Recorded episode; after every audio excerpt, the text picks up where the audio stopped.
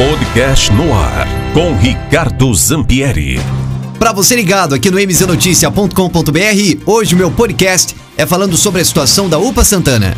Nas últimas horas nós tivemos um grande problema na data de ontem em relação à questão da UPA Santana. O problema é que a médica do SAMU chegou a pedir a prisão do médico da UPA né, e a polícia militar esteve presente nesse imbróglio todo esse problema que foi denunciado aqui pela MZ. Ontem o noticiário de segunda edição, brilhantemente, colocou ao vivo essa situação com o repórter Igor Rugilo, que com maestria ouviu todas as partes envolvidas no processo, com exceção da médica do SAMU que queria falar, mas é proibida pela prefeitura de dar entrevista, talvez que a prefeitura não queira, né, que ela denuncie situações ou fale verdades, né, que a população talvez não possa ter conhecimento. Delicado essa questão de censura e proibir profissionais de falarem a verdade.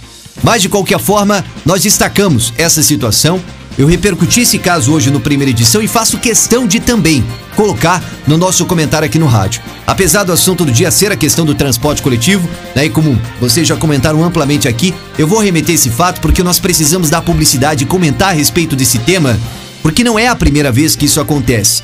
A MZ resolveu dar grande né, exibição e publicidade, né, veiculação à, à questão que aconteceu na UPA, porque nós já recebemos muitas denúncias parecidas de médicos se recusando, no caso, receber pacientes dentro da UPA Santana, alegando da parte deles que a UPA não tem mínima capacidade de ter esse pronto atendimento para esse tipo de paciente, para casos específicos, como foi o caso na data de ontem.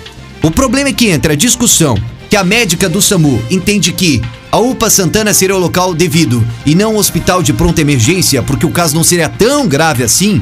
E de outra banda, o médico da UPA, entendendo que o caso é grave, não seria para UPA e sim para um hospital, nessa discussão toda, foi uma hora e meia.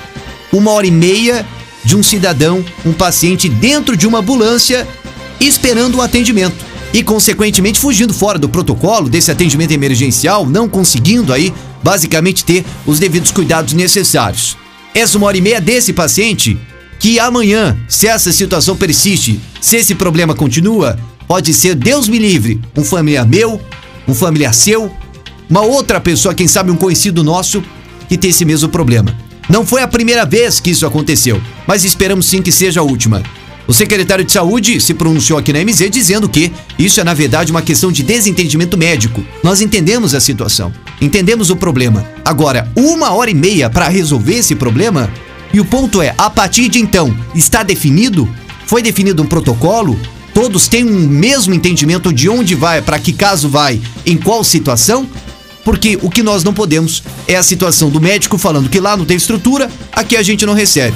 E com isso, a médica do SAMU não sabe o que fazer e para onde mandar o devido paciente. Essa é a situação da saúde pública aqui da nossa cidade de Ponta Grossa, que nunca foi boa e agora, numa situação ainda mais delicada, diferentemente do que o governo vende e principalmente do que ele vendeu na campanha, nós conhecemos a realidade da saúde e sabemos a realidade do que esses profissionais, que são proibidos de falar pela prefeitura para a imprensa, mas o que eles enfrentam dia a dia. São heróis, são guerreiros.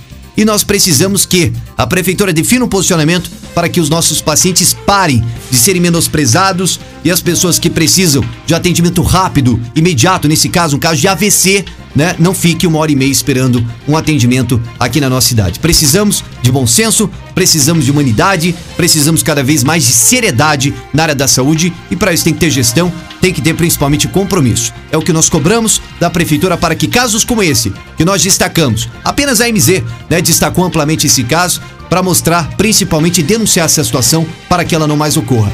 Mais uma vez, coloque aqui no rádio porque saúde é prioridade, saúde é coisa séria e tem que ser tratada com respeito para nossa população. Aqui, Ricardo Zampieri, da MZFM, para o podcast do MZ Notícia. Podcast no ar, com Ricardo Zampieri.